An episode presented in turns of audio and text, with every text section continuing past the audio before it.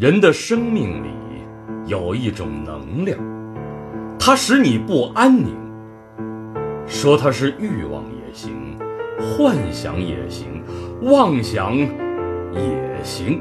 总之，它不可能停下来，它需要一个表达的形式。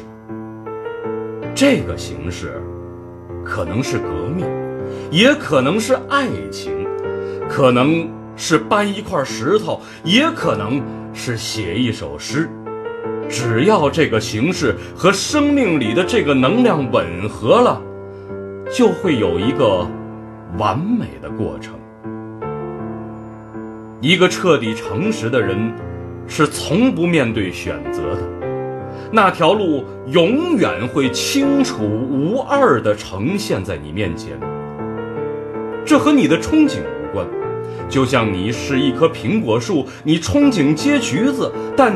你还是要诚实的结出苹果一样。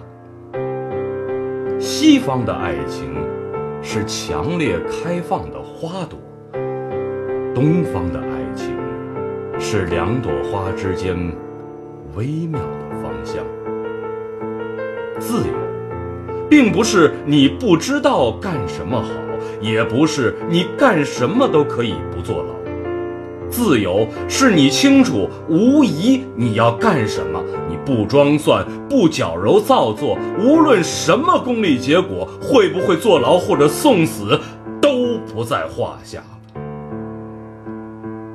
对于惶恐不知道干什么的人来说，自由是不存在；对于瞻前顾后、患得患失的人来说，自由是不可及的。一个人，生活可以变得好，也可以变得坏；可以活得久，也可以活得不久；可以做一个艺术家，也可以锯木头，没多大区别。